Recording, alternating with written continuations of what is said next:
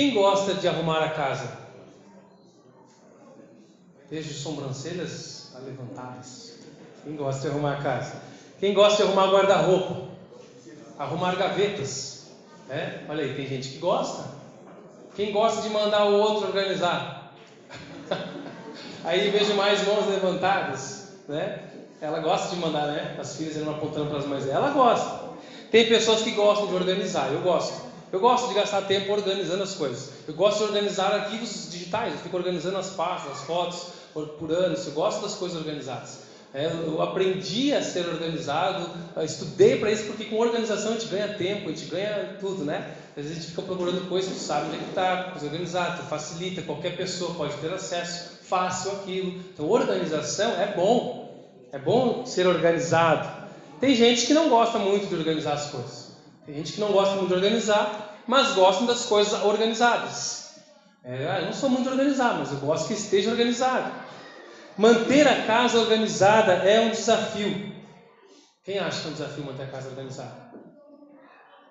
E vocês ainda não têm filhos. ainda, em nome de Jesus. Mas vocês vão ver que o desafio aumenta. E quando vem dois, a gente larga de mão. Manter a casa organizada. E três, né? Casa organizada vira luxo. manter a casa organizada com criança. Mas quem tem filhos pequenos sabe, né, que a casa nunca mais foi será a mesma. E que bom, é sinal de vida, é sinal de que tem vida nessa casa, que as coisas estão sendo usadas para o fim para o qual foram criadas. Um sofá foi feito para ficar pulando, derramando pipoca e suco, não é para ficar sentadinho no sofá apenas. Né? Tem mais coisas para se fazer no sofá. É bom, e nós, eu tenho certeza que nós vamos sentir saudades dessas bagunças infantis na nossa casa. É, não estou falando de casa suja, estou falando de casa bagunçada. E que adianta, a gente, eu estava sempre dar um mutirão de noite, assim, organizando as coisas, só para ver um pouquinho no lugar, assim, as crianças estão dormindo, dar aquela respirada assim, tem uma casa aqui, né? Aí de manhã já começa tudo de novo a batalha, vira assim, às vezes está assim longe do cômodo, só, só escuta aquele barulho de caixa de brinquedos sendo virados. Tudo, gente mistura. E às vezes eu gasto tempo separando os brinquedos do Isaac. Vamos organizar todos os brinquedos. Aqui os brinquedos, aqui os dinossauros, aqui os carrinhos, aqui isso. Vamos organizar os brinquedos, um de cada vez. Terminou um, organiza, guarda, pega o outro. E vamos ensinando algumas para nós, algumas questões de organização para casa. Mas, se o problema de ordem, de organização na nossa casa fosse apenas uma questão estética nos nossos lares, seria muito mais fácil e simples se fosse apenas estético. A desordem vai além de brinquedos espalhados. A desordem, muitas vezes, vai além de toalha em cima da cama, no sofá, de roupa pelo caminho, de calçado fora do lugar. E o mundo parece caminhar numa desordem cada vez pior. Um caos que sempre parece que é o fim. Acabou, agora o mundo acaba. É quantas vezes já ouviu essa frase? Não, agora vai acabar o mundo, não tem mais a capacidade do ser humano de criar caos. Parece sempre o fim, é uma pandemia. Aí não bastava a pandemia, vem uma guerra. Aí eleições, aí é o dino, aí é mais guerra, aí é violência. São pessoas miando, já viu aquelas pessoas que são agora, eu sou um gato, e as pessoas miam assim. Aí o repórter faz entrevista, ah, mas como é que começou isso? Que, que tu é? De onde é que vem isso? É sério, gente? Eu achei que era uma piada, eu achei stand-up, que não. O, o, repórter ficou indignado, o repórter tem vontade de quebrar o microfone na cabeça daquela, daquele gato. Pessoas fingindo ser ovelhas, um aprisco humano assim, as pessoas fantasiadas de ovelhas, assim, cara, tá tosco o negócio, tá bizarro, já viu essa? As pessoas ovelhas ali, balindo, é. E não é para brincar com as crianças, porque elas são, são, não sei, são animais agora. Elas escolhem o que querem ser. Vivendo como ovelhas. Parece uma loucura, mas isso tudo não é tão novidade assim. A novidade do ser humano é, é, é, é novo que ele inventa ali, mas a loucura do ser humano não é tão novidade assim. Afinal, alguns anos atrás, não muitos, o ser humano se reunia numa arena para gritar e vibrar, para ver pessoas sendo devoradas, arrancadas pedaços por feras e bestas, e pagava ingresso para isso. E a gente hoje, nossa, que horrível uma coisa dessa. A gente só muda o que a gente chama de horrível, mas a gente continua fazendo coisas horríveis. Coisas horríveis. Sempre. Quem aqui tem mais de 50, 60 anos? Levanta a mão. Deve ter ouvido muita notícia ruim do Brasil. É, devem ter visto várias notícias que pareciam fim também. Notícias terríveis, talvez não com tanta velocidade quanto agora, né, devido ao fenômeno da globalização, da informação, da internet, mas a verdade é que o mundo está sempre um caos. E sim, um caos cada vez pior. E é por isso que Deus chama homens e mulheres para serem seus filhos, para serem agentes de ordem, agentes de paz e esperança nessa terra de caos. Porque Deus é um Deus de ordem. Deus gosta das coisas em ordem. Ele criou tudo perfeito, em harmonia, e criou e disse que foi tudo muito bom, belo o que ele criou. Mas o pecado deformou, desordenou a criação de Deus.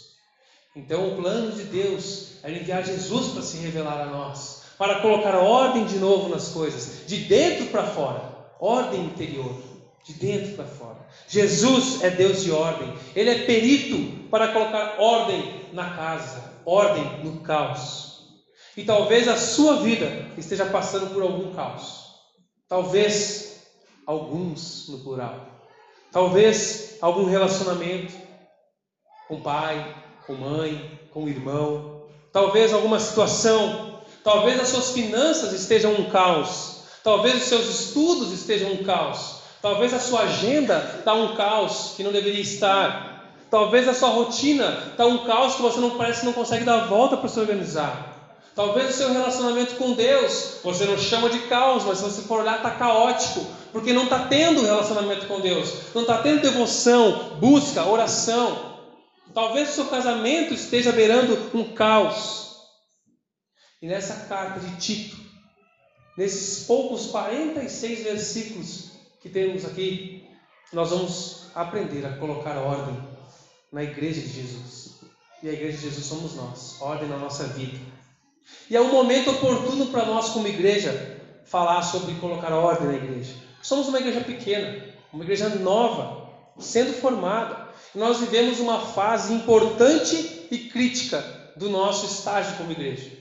Não tem a ver com o tempo de dois anos que nós existimos como culto público aberto.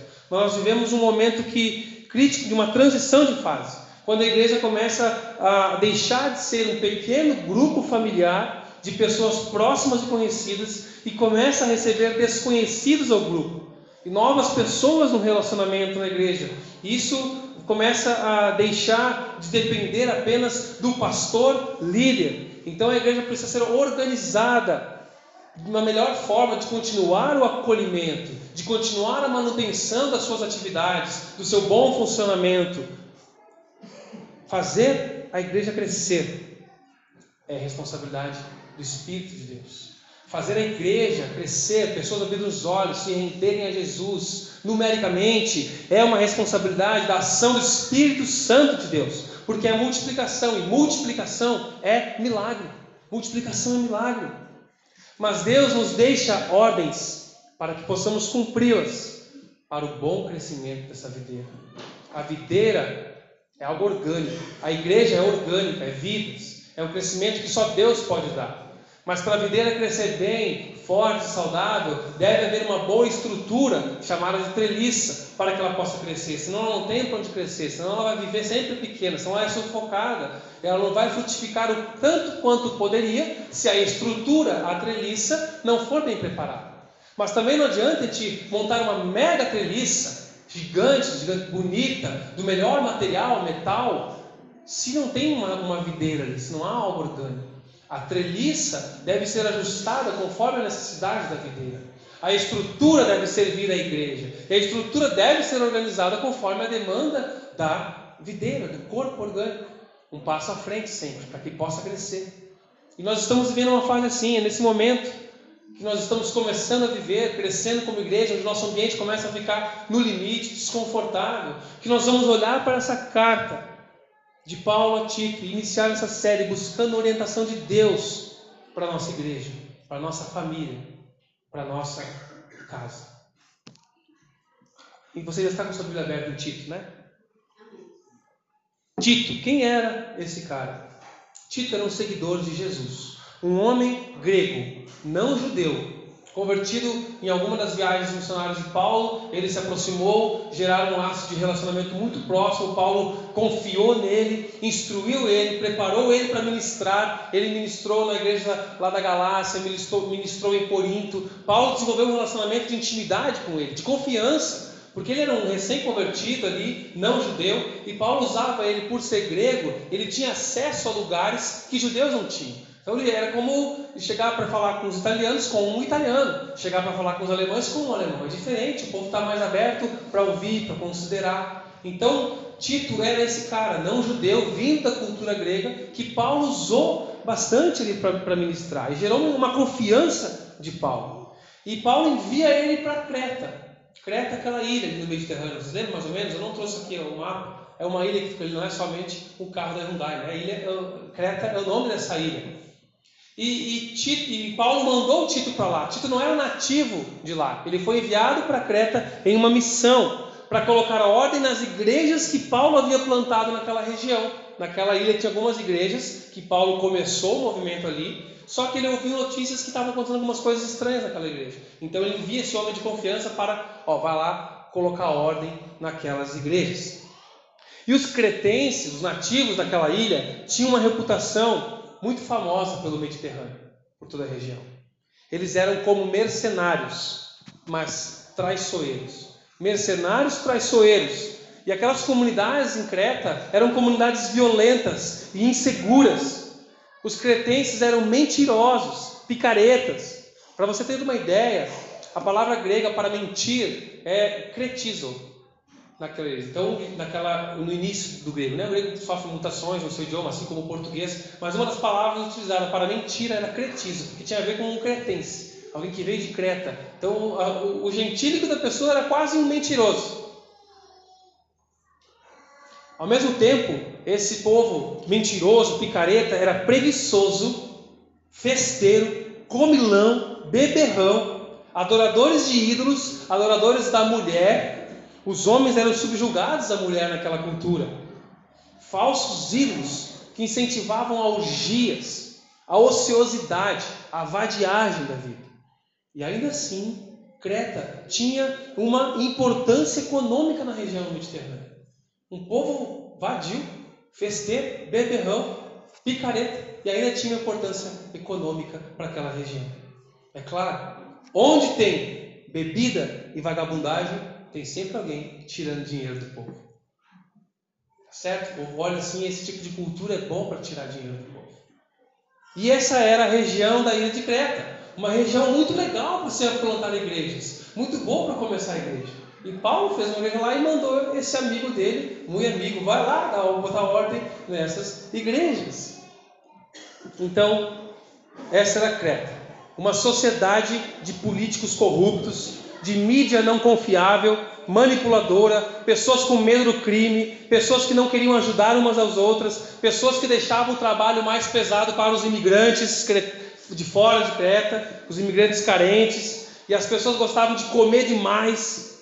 Tinha turismo gastronômico por lá. Eu estou falando de Creta ainda, gente, não estou falando de outro lugar que você possa conhecer muito parecido com essas características. Qualquer semelhança é mera coincidência. Ou não. Ou não é coincidência? O fator comum é o ser humano, o pecado no coração do homem, capaz de transformar qualquer cultura em algo devasso, destruído, em algo promíscuo. E de alguma maneira, líderes cretenses de má índole, de caráter não transformado, estavam assumindo lideranças naquelas igrejas. E diziam que eram cristãos, mas estavam arruinando as igrejas. E Paulo escreve para Tito para lembrá-lo que ele deixou lá para colocar ordem, escreve para encorajar eles e instruir sobre a verdade, sobre uma vida ordenada, plena. Ter vida plena, definida pelo Evangelho, por Cristo Jesus. Isso é sempre um desafio quando nós nos entrelaçamos com a nossa cultura. Quando a gente tem os hábitos comuns da nossa cultura e a gente começa a definir o que é uma vida plena pelos elementos da cultura e não mais pelo Evangelho. E aquelas pessoas estavam confundindo isso também. Tito estava lá para organizar a casa, a casa de Deus, a casa das pessoas e a vida comunitária. E hoje nós vamos olhar apenas, como eu dei um pouco desse contexto, desse background do que é essa situação dessa carta aqui, nós vamos olhar para os primeiros quatro versículos. E vamos entender que Deus institui autoridades com propósitos, e a autoridade em ordem cumpre o seu propósito. Vamos começar a organizar a casa colocando ordem na autoridade. Capítulo 1, versículo 1. Se você não tem o texto bíblico, pode acompanhar a leitura aqui na TV essa versão NVT. Eu, Paulo, escravo de Deus e apóstolo de Jesus Cristo, escrevo esta carta. Fui enviado para fortalecer a fé daqueles que Deus escolheu para ensinar-lhes a verdade, que mostra como viver uma vida de devoção. Essa verdade lhes dá a esperança da vida eterna, que Deus, aquele que não mente, prometeu antes dos tempos eternos. E agora, no devido tempo, ele revelou essa mensagem que anunciamos a todos, por ordem de Deus, nosso Salvador, fui encarregado de realizar esse trabalho em favor dele. Escrevo a Tito, meu verdadeiro filho na fé, que compartilhamos. Que Deus o Pai, Cristo Jesus, nosso Salvador, lhe dê graça e paz. Verso 1 então. Eu, Paulo, escravo de Deus e apóstolo de Jesus Cristo escravo. Nós já falamos isso em outra oportunidade, talvez você uh, tenha na sua Bíblia aí a versão traduzida como servo e não como escravo. Mas essa é a tradução mais fiel ao significado da palavra original aqui. É escravo, é alguém que não tem vontade própria, que se rende à vontade do seu Senhor. E é esse o termo que Paulo escolhe aqui. As nossas traduções colocaram como servo para amenizar a nossa cultura. Porque quando você ouve escravo, tem outra conotação na nossa mente algo mais de humilhação, de tortura, de abuso. E não é essa conotação do escravo do primeiro século naquela cultura, mas alguém que se entrega à vontade do seu Senhor, que faz aquilo que o seu Senhor manda. E Paulo se apresenta aqui como escravo de Deus. E serve também, porque ele faz isso para servir. Paulo é alguém que serve, um escravo e um apóstolo de Deus. Você sabe o que é um apóstolo? Você já conheceu um apóstolo? Impossível você ter conhecido um apóstolo. Um apóstolo, biblicamente falando, é alguém que andou com Jesus, alguém que foi chamado pessoal e fisicamente por Jesus Cristo, alguém que foi testemunha ocular do, da ressurreição de Jesus, que viu Cristo ressurreto. Lá em Lucas capítulo 6, versículo 13, Jesus diz né, que quando amanheceu, ele reuniu os seus discípulos e escolheu doze para serem apóstolos. Quando a gente fala de discípulos, a gente pensa logo nos doze, mas tinham outros junto com esses doze. E outros grupos, é, era uma multidão, alguns eram seguidores, outros eram discípulos. E dentro dos discípulos tinham os apóstolos, que Jesus escolheu doze para serem apóstolos. A palavra apóstolo aqui se aplica a esses apóstolos que depois que Judas tirou sua própria vida, eles escolheram, fizeram um sorteio gospel ali e escolheram Matias para substituir e entrar no grupo. Por que Matias? Porque Matias estava junto com o grupo, ele foi testemunho ocular da ressurreição de Jesus, ele acompanhou os, os ensinamentos de Jesus. Mas Matias não teve grande proeminência ali nos escritos que nós temos em Atos, talvez teve junto à igreja ali na Antioquia e região, mas não temos um registro. Logo depois, nós temos como apóstolo Paulo, que foi chamado. Chamado por Jesus, treinado por Jesus ressurreto, testemunha ocular. E Paulo se apresenta aqui de maneira formal para Timóteo, como um apóstolo, como uma autoridade instituída por Deus. A tradução literal para a palavra apóstolo é aquele que é enviado. Então, nesse sentido da palavra, podem ter outros apóstolos. Até Barnabé lá em Atos, também foi chamado de apóstolo nesse sentido, porque ele foi enviado pela igreja de Antioquia na primeira viagem missionária em missão. Ele é aquele que é enviado. Então, se você conhece uns que se denominam apóstolos, se é no sentido de tentar otorgar a si ou alguma autoridade maior, isso não é bíblico. Apóstolo são esses doze comissionados por Jesus, testemunhas oculares. Mas no sentido de aquele que é enviado, aquele que está começando um trabalho com a bênção da igreja, isso pode usar. Para não dar confusão, por causa dos abusos da palavra, eu prefiro chamar de um missionário, de um cristão maduro, de um cristão comum, deveria ser aquele que é enviado. Então, esse é o sentido. John Stott, um teólogo anglicano, excelente teólogo, ele diz que os apóstolos receberam do Senhor Jesus um chamado, uma comissão, uma autorização e uma capacitação sem igual para serem seus inspirados mensageiros. Os registros que nós seguimos são os registros dos apóstolos. Nós somos uma igreja apostólica porque segue o ensino dos apóstolos. Esse, nesse sentido está falando. O apostolado bíblico é algo que acabou em Paulo. Nós não vemos Paulo instituindo apóstolos. Não houve sucessão apostólica. Houve seleção de presbíteros, pastores, líderes, mestres, para liderarem a igreja. Isso é importante a gente dar essa esclarecida. Mas por que Paulo se apresenta assim para Tito? Como a escravo de Deus, o servo da parte do Senhor e o apóstolo com toda a autoridade? Por que será que ele está se apresentando com essa formalidade toda? Para o seu amigo, companheiro para colocar ordem. Paulo confiava em Tito, eles eram amigos, tinham intimidade. Paulo deixou que ele ministrasse, como eu falei aos Coríntios, aos Gálatas, mas Paulo era autoridade espiritual sobre Tito. Paulo tinha essa autoridade. E essa realidade, hoje, da Igreja de Cristo, de autoridade espiritual, também, infelizmente, tudo que a gente fala parece que está fazendo contrabalanço. Tem os abusos sobre essa autoridade espiritual, maneira distorcida. Há muito abuso por diversas lideranças evangélicas que, com a desculpa de ser uma autoridade espiritual sobre a vida das pessoas, agem de má fé, agem com abusos, com controle, com manipulação de pessoas.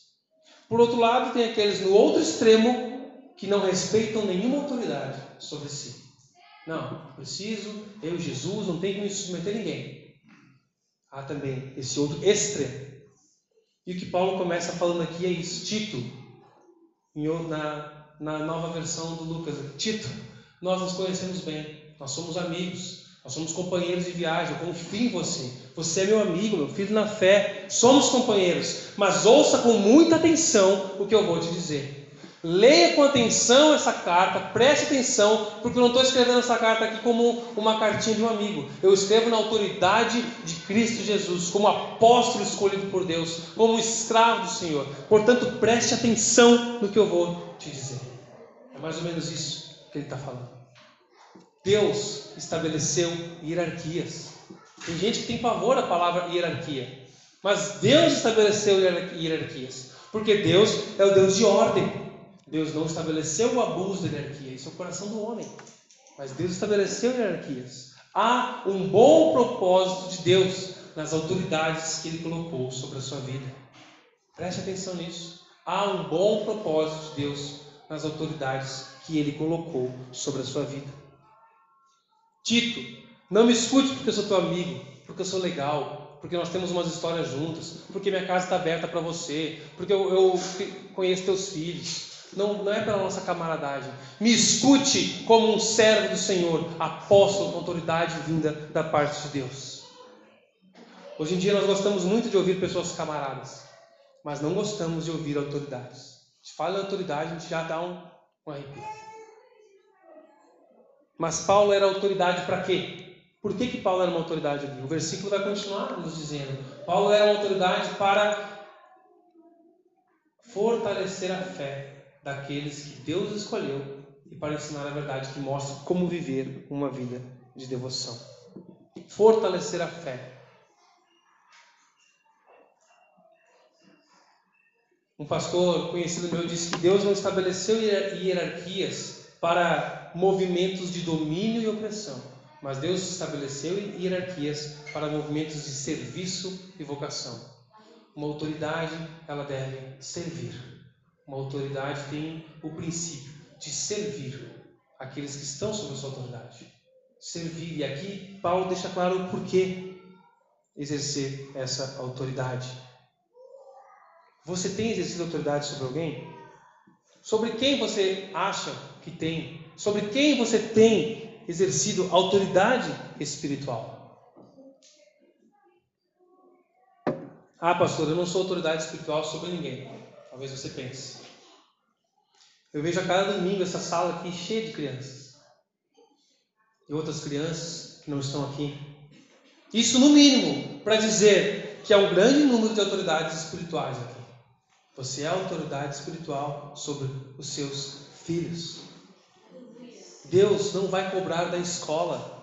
Deus não vai cobrar da igreja que não tinha uma mega estrutura kids aqui. Deus não vai cobrar isso do governo que não dava o suporte para o seu filho que deveria dar. Deus não vai cobrar isso, mas vai cobrar do papai e da mamãe, e principalmente do papai, a autoridade espiritual sobre os seus filhos. Deus vai apontar o dedo na sua cara e perguntar: O que você fez com o meu filho que eu coloquei sobre a tua responsabilidade? Está lá em Deuteronômio capítulo 6 para você ensinar a criança no caminho que deve dar, andar e instar o tempo todo, em tempo e fora de tempo, ao dormir, ao levantar, ao caminhar, ensinar a palavra de Deus aos seus filhos. Levem isso a sério. Priorize estar na igreja com seus filhos. Priorize a palavra de Deus dentro da sua casa. Priorize a educação espiritual no teu lar. Como você tem exercido a tua responsabilidade espiritual, a tua autoridade espiritual dada por Deus? A autoridade tem propósito. A autoridade não é para dizer que é autoridade. A autoridade tem propósito. Deus sempre age através de uma autoridade. Em todo lugar há alguém liderando um processo, uma casa, no trabalho, na igreja. Em todo lugar há alguém exercendo uma liderança, uma autoridade sobre alguém. Deus distribui tarefas, dons, talentos, usa a diversidade para isso, na criatividade, no nosso jeito, estilo, gostos, gostos, interesses, diversas maneiras. Para quê? Para que haja um corpo organizado. Um corpo organizado e harmonizado. Deus é um Deus de ordem e harmonia e autoridade. E a autoridade tem um propósito. O propósito aqui era de Paulo era fortalecer a fé daqueles que Deus escolheu, os eleitos de Deus, na versão talvez da NVI ou outras versões. E eleitos de Deus é um termo do Novo Testamento para falar da igreja de Jesus, para falar da igreja de Jesus Cristo. O povo escolhido por Deus, Pai, antes da fundação do mundo, não porque Deus viu alguma coisa boa nesse povo, eles vão ser um povo legalzinho mas pela graça dele, ele escolheu em Cristo Jesus para que realizem boas obras e anunciem essa mensagem de salvação. Eu não vou ter tempo hábil hoje para desenvolver essa palavra dos eleitos de Deus, até porque não é o foco desse texto aqui. Paulo não está nessa introdução desenvolvendo a doutrina da eleição, mas está mostrando que a autoridade tem esse propósito de servir a santa igreja de Deus ao pregar a mensagem apostólica, para que o Espírito Santo de Deus trabalhe nos corações, convencendo o homem do pecado, da justiça e do juízo, dando vida e levando a igreja a uma fé, uma fé salvífica, que ensina a verdade, uma vida de piedade. Fé verdadeira, não fé na fé, não uma fé que é somente uma experiência com Jesus, mas o conhecimento da verdade. Não apenas conhecimento por conhecimento, mas um conhecimento, como termina o versículo dizendo, que mostra como viver uma vida de devoção, ou em outras versões, que conduz à piedade. Mostra como colocar a ordem em sua vida, na sua casa, na sua igreja. Esse é o foco aqui. Piedade, devoção. E por muito tempo eu tive uma compreensão muito limitada da palavra piedade. Para mim parecia só ter dó das pessoas. Ah, tem piedade de mim, só soava assim, né? Ter dó, ter pena. Mas piedade, no contexto bíblico usado não é nesse sentido. Não tem a ver com isso, com ter pena, mas com uma devoção sincera. Virou até título, né? O sobrenome Pio. É, Pio é piedoso em latim, né? Foi dado nome a alguns papas. Pio décimo, Pio décimo segundo, que era um cara super piedoso, super devoto. E virou até um título. Mas piedade não é status, piedade não é título, Piedade representa uma atitude, é uma expressão do verdadeiro cristianismo. É o que tu faz com a tua vida. Afinal, a verdade de Deus é uma verdade transformadora. Pastor Hernandes Dias Lopes, ele disse: Passa aí para mim vi Google aqui. A verdade de Deus não é endereçada apenas ao intelecto, mas ao coração. ela traz luz para a mente e fogo para o coração, desemboca em piedade. Piedade é estilo de vida, devoção de quem faz o que tem que fazer. Por isso, um pastor não está aqui para fazer acontecer, mas para ensinar, capacitar a igreja, o povo de Deus, a viver piedosamente e cumprir o seu ministério. Por isso que nem eu, nem Jean, ou os próximos pastores que estivermos aqui, não estamos aqui para fazer acontecer, mas para capacitar a igreja, o povo santo de Deus, todos nós, para cumprir piedosamente o seu ministério. Te preparar, te lapidar, para que você cumpra o ministério de Deus na sua igreja. E essa é uma das melhores recompensas de um pastor. Uma melhor recompensa. O melhor presente de um pastor é poder ver as ovelhas amadurecendo na fé e vivendo piedosamente, tendo transformação de vida diante do Senhor e reproduzindo o rebanho, multiplicando. Pastor que se importa apenas com o número mas não com a piedade dessas pessoas, não com a qualidade de vida dessas ovelhas, pode ser outra coisa. Pode ser mobilizador, pode ser coach, pode ser pregador de conferência. Eu não estou menosprezando essas atividades, estou falando que pode ser outra coisa. Pode ser uh, businessman, showman, pode ser o que quiser, mas não é pastor de ovelhas, que cuida de ovelhas. Se preocupa com a qualidade de vida das pessoas com a piedade delas, porque o objetivo é promover a fé, o início da fé na caminhada, a continuação da fé, a perseverança e o progresso nessa fé e a multiplicação dessa fé. Piedade é um sinal da verdade, porque a verdade produz, leva a piedade. Quem está caminhando na verdade vai ter sua vida sendo conduzida à piedade. É o que o texto nos diz versículo 1. Paulo não quer que as pessoas apenas acreditem em certas das coisas certas. Paulo não quer que as pessoas levantem a mão e aceitem Jesus apenas e acreditem nas coisas que ele falou. Ele quer que as pessoas sejam discípulos de Jesus. Ele quer que as pessoas tenham uma fé que produza vida de santidade. A missão de Paulo não era fazer convertidos, mas discípulos de Jesus. E o discípulo é alguém que coloca em prática a verdade, que aprende.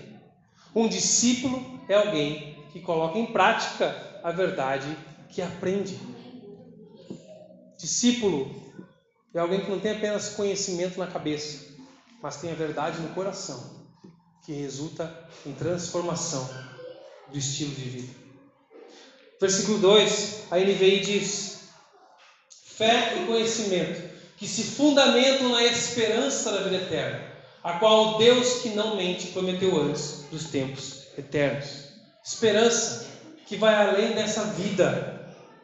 Nós temos um desejo de querer as coisas muito rápidas, tudo rápido, né? Já ouvimos que somos a geração fast food, queremos tudo de imediato, queremos as coisas rápidas, queremos que os resultados surjam, sermos imediatos, mas precisamos aprender a olhar com os olhos espirituais, com perspectivas da eternidade. A autoridade espiritual olha para a eternidade. A autoridade espiritual não olha só aqui e agora. Esse pregador, Paulo, não está falando de uma esperança temporal, de dias melhores. Olha, aguarda que daqui uns anos vai morrer esse, esse imperador, vai vir um imperador melhor. Ele não está falando de uma troca de governo a cada 4, 20 anos. Ele não está falando que no próximo verão vai ter uma colheita melhor. Ele não está falando que quando chegasse a tua promoção, Tito, aguarde, Tito, a tua hora vai chegar. Você vai brilhar nessa terra, Tito. Não é isso que Paulo está falando para ele. Está falando de uma esperança eterna. Olhos na eternidade. Levante os olhos para o céu. Paulo não era coach. Não é somente sobre o hoje aqui vai além disso. Quando um pastor te chama, ou quando um pastor te chamar, te exortar, não é que ele está preocupado com a tua presença de culto. Ah, eu tenho que ir lá bater cartão, para lá no culto, o pastor não ficar chamando minha atenção. Já faltei dois, né? Melhor em um, que daí depois eu posso faltar mais um ou dois. Não é isso. Não estou preocupado com a tua presença de culto, com o teu cartão batido aqui. Não estou preocupado se vai ter alguém na portaria. Não estou preocupado se vai faltar alguém para cantar, para tocar. Eu estou preocupado com como está a tua devoção, a tua vida com Deus. o teu joelho no chão durante a semana, a tua oração, a tua resposta ao teu marido, a tua resposta à tua esposa, a tua oração pelos teus filhos, a tua busca para ser mais parecido com Cristo Jesus, como está a tua devoção, a tua vida de piedade, porque é isso que importa.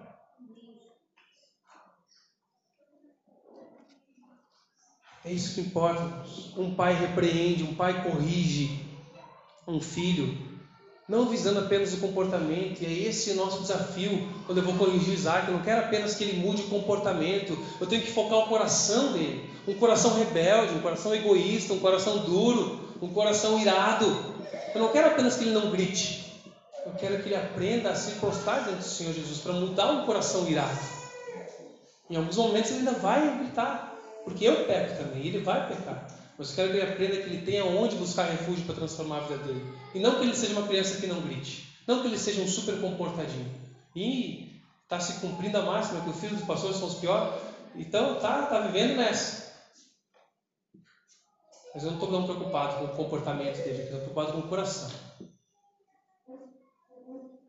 E o momento de ensinar é hoje, paz. Deus está nos dando o privilégio de termos tantas crianças, de formar a cabeça dessas crianças, ensinar elas no caminho que devem andar. Deus está nos dando essa responsabilidade de começar uma igreja madura desde a base, com tanta criança. É nossa responsabilidade. Deus vai cobrar de nós. O momento de ensinar é hoje.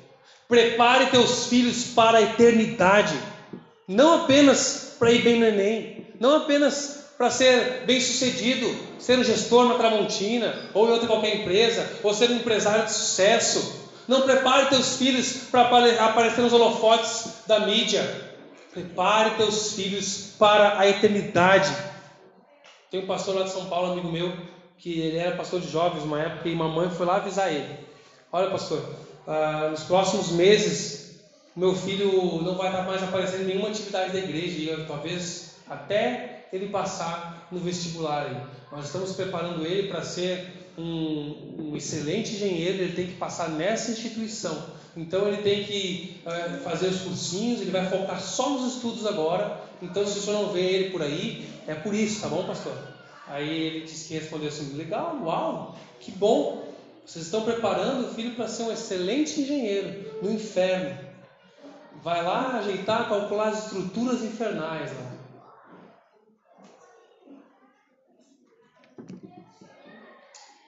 Se Deus não está nos seus planos, se Deus não é prioridade, o plano é diabólico.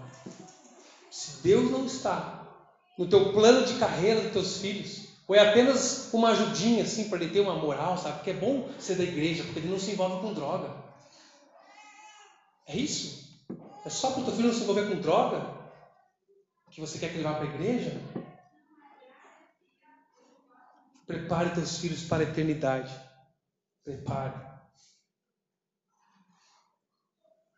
Quando Deus não é prioridade, quando Deus não está no plano, o plano é satânico. Um dos meus personagens favoritos do cinema, no filme Gladiador, né? Maximus Décimos Meridius, comandante das, do, das legiões do norte. Como é que ele fala? Qual que é o seu nome? Gladiador. Meu nome é Maximus Décimos Meridius Governador. É. Sei lá o que ele fala, né? Fala bem bonito uma frase.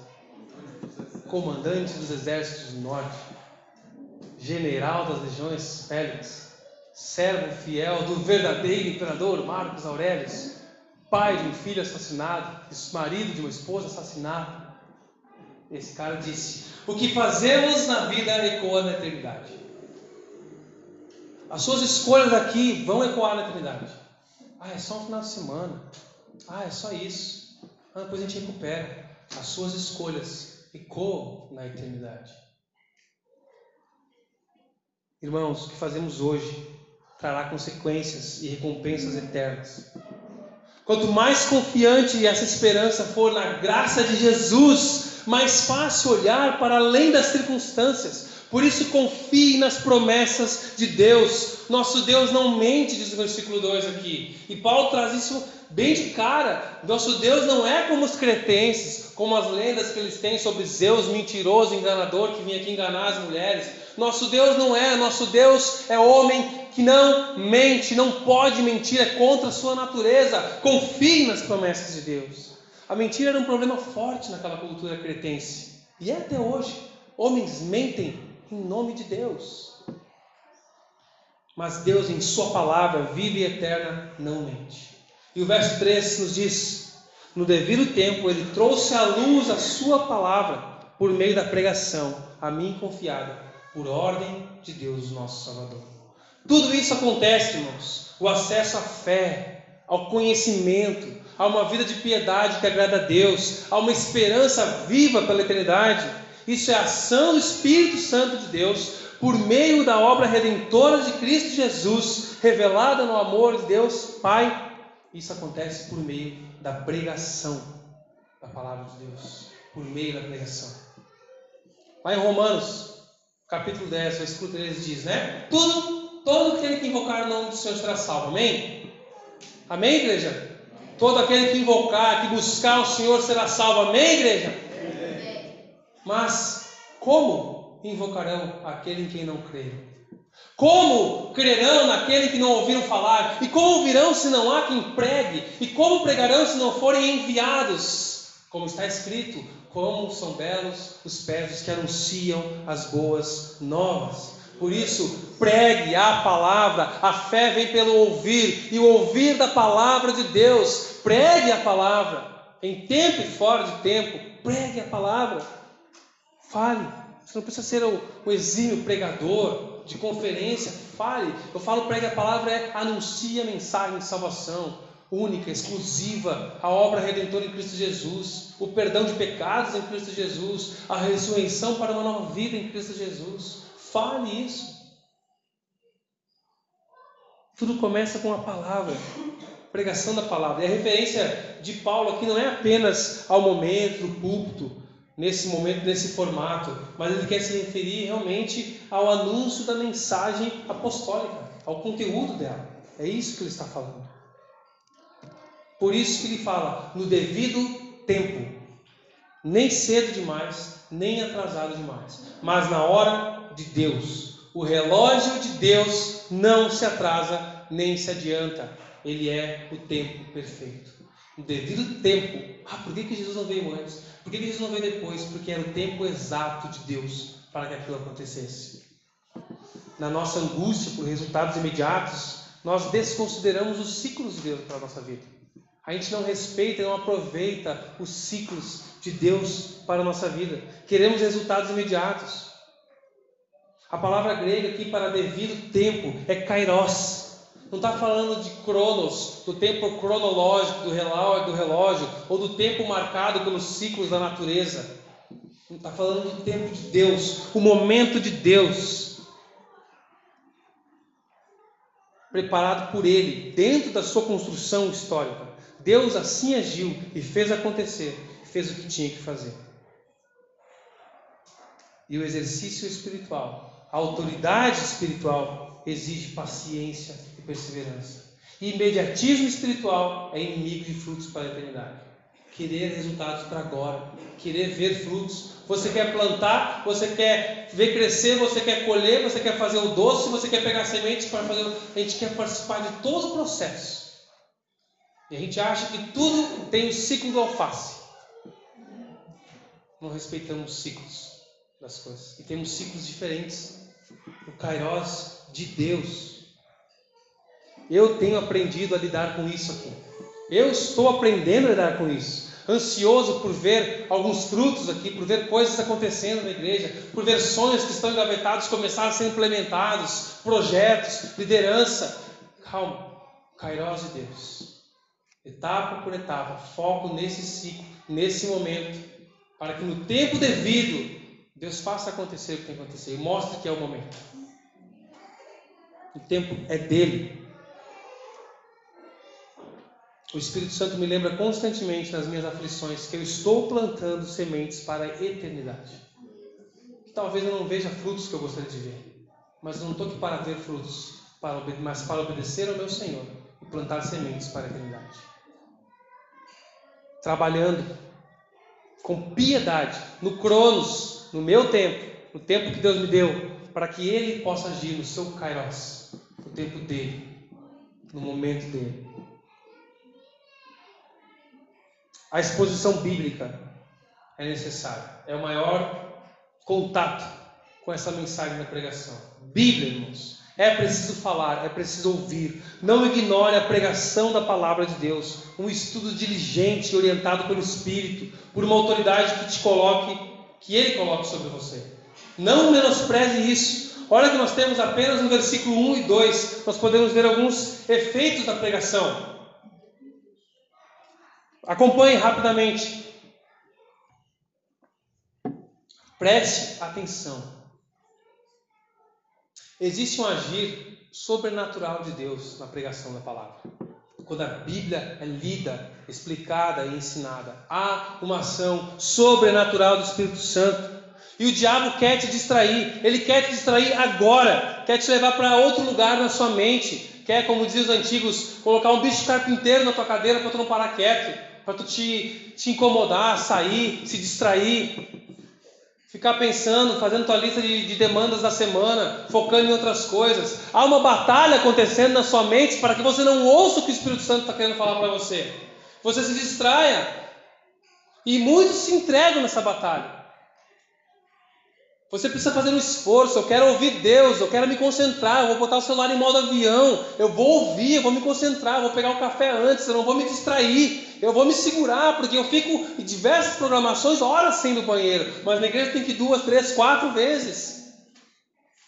E agora o banheiro ficou bem aqui, né? Visível, antes era para lá. Aí todo mundo vai ver agora, ninguém mais vai, mais vai querer ir, né? Se estiver apertado, pode ir, não tem problema nenhum.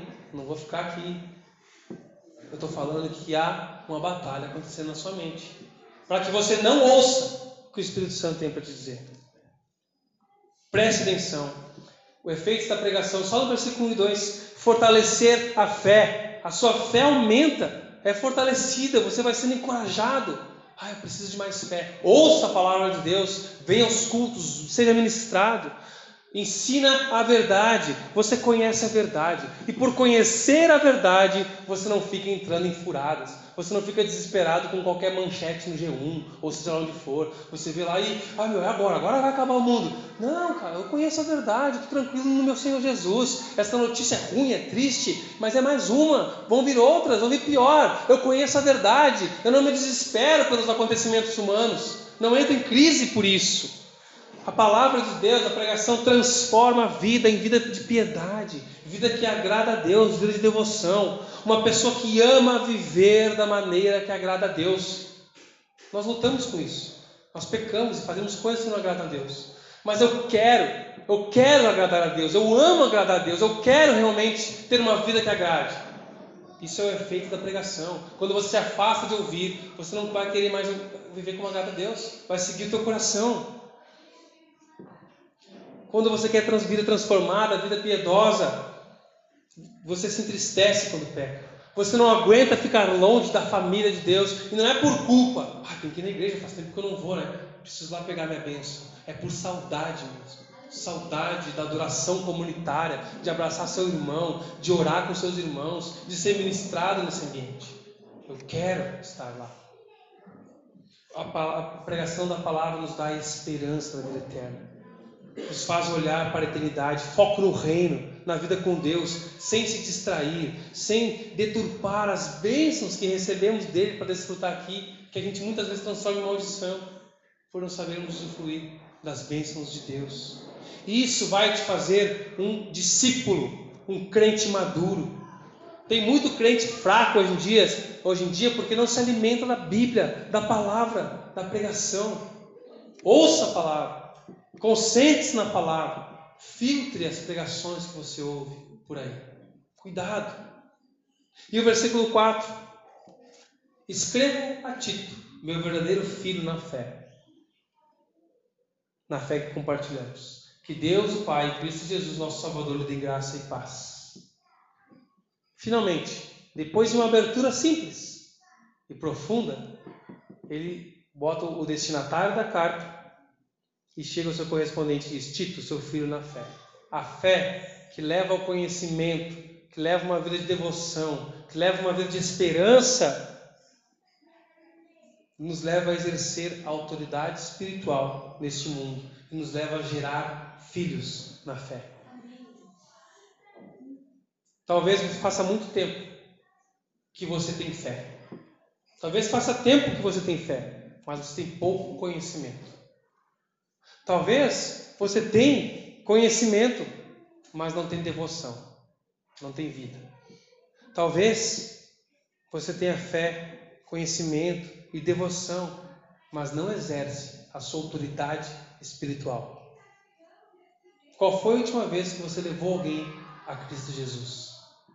Qual foi a última vez? Quem é a última pessoa que pode olhar nos seus olhos e dizer obrigado por me apresentar esse Jesus, meu Salvador, que eu não conheci? Quem é essa pessoa? Todos nós, irmãos e amigos, em alguma medida exercemos alguma autoridade espiritual. Temos pessoas que Deus colocou debaixo da nossa influência, quer seja pelo trabalho, na casa, na família, na igreja, na maternidade, na paternidade, no matrimônio, na comunidade, no prédio. Em alguma medida você está exercendo a autoridade espiritual sobre alguém. Todos nós somos chamados para influenciar e exercer influência espiritual sobre pessoas. Estou concluindo para a gente pensar, refletir e pensar. Se você ainda não pensou, não refletiu o suficiente, eu te levo, te convido a, a pensar. Você tem sido submisso a Deus? Tem se submetido a uma autoridade espiritual? Ninguém vive sem autoridade. Por isso Deus instituiu a igreja. Tito, debaixo da autoridade de Paulo, vai exercer autoridade sobre aquela igreja em Creta e vai instituir líderes naquela igreja. Nós vamos ver isso, para que eles exerçam autoridade. E esse é o ciclo de Deus, que aponta para ele, para a ordem. Quais são as pessoas que Deus colocou sobre você? Quais são as pessoas, quem são as pessoas que Ele quer colocar para você influenciar? Meus irmãos, prestem atenção. Nossa influência nunca é neutra. Ou ela é bênção, ou ela é maldição. Nossa influência nunca é neutra. Ah, ainda não falei. Ah, não, nossa influência nunca é neutra. Estou falando que tu tem que sair e ir lá para o teu chefe no momento de aquele crentão um xaropão lá que vai criar um caos no trabalho, porque fica enfiando goela abaixo as coisas. Influência espiritual vai muito além de ficar sendo um pregador de público, de praça pública. Mas o nosso exercício de autoridade nunca será neutro. Ou ele produz piedade, abençoa, aproxima as pessoas de Jesus, ou ele conduz elas para o inferno, afasta de Jesus, mesmo que lentamente, mesmo que silenciosamente. Por isso, peça ao Espírito de Deus que te ajude a te dar frutos e frutos que permaneçam. Feche seus olhos, vamos orar.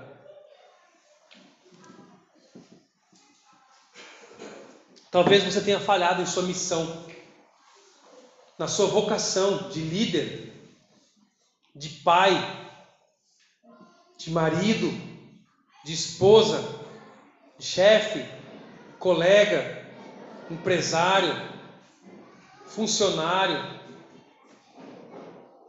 Talvez você tenha falhado no seu chamado de exercer influência espiritual sobre as pessoas. Hoje é tempo de colocar isso aos pés da cruz. Hoje é tempo de você colocar isso nos pés de Jesus Cristo, nas mãos de Jesus Cristo. Hoje é tempo de rasgar teu coração diante da graça de Jesus. Sim, Jesus, nós temos um Senhor que nos olha com afeto, com carinho. Jesus está olhando para você nesse momento, de mãos estendidas, dizendo: arrependa-se, confie em mim e venha viver o meu bom propósito para você. Pare de fugir de mim. Ouça Deus te chamar. Sem reservas, sem medo. Eu quero, Jesus, mas eu tenho medo do que vai acontecer. Confie no teu bom pastor que é Cristo o Senhor. Ele quer te levar ao conhecimento pleno da verdade. Ele quer te levar a uma vida que agrada ao Pai. Ele quer colocar ordem no teu mundo interior, na sua casa, na sua família. Ele quer colocar ordem no seu trabalho. na sua rotina. Ele é um Deus de ordem, de autoridade. Jesus está te dizendo: Eu sou autoridade sobre você. Eu vou te ensinar a amar como eu amo. Eu não te rejeito. Eu já assumi a posição do filho rejeitado na cruz, para que você possa assumir a posição de filho amado. Confie em Jesus. Confie em Deus Pai, para que você possa gerar filhos da fé, para que você seja um instrumento do Senhor. Jesus vai te dar ousadia, vai te dar coragem, vai te dar as palavras que você precisa, com o Espírito dele. Confia nele. Não seja um crente cretense. Não seja um crente preguiçoso, glutão. Não seja um crente ganancioso, que não trabalha, não contribui, não se entrega, só quer receber, só quer ganhar. Jesus te convida hoje para dar um passo de confiança em direção a Ele, em humildade, em submissão, para chegar mais perto dEle, andar com Ele e levar outros a andar com Ele também. Não desperdice a tua vida com as coisas boas que Deus te deu. Deus tem mais para você desfrutar da presença gloriosa dEle. Busque, busque, confie, ore, peça nesse momento. Esteja orando, peça a ajuda do Senhor Jesus. Jesus te convida hoje a dar um passo de confiança. Que a graça e a paz que vem de Deus, nosso Senhor Jesus Cristo, seja com cada um de nós essa noite. Em nome de Jesus.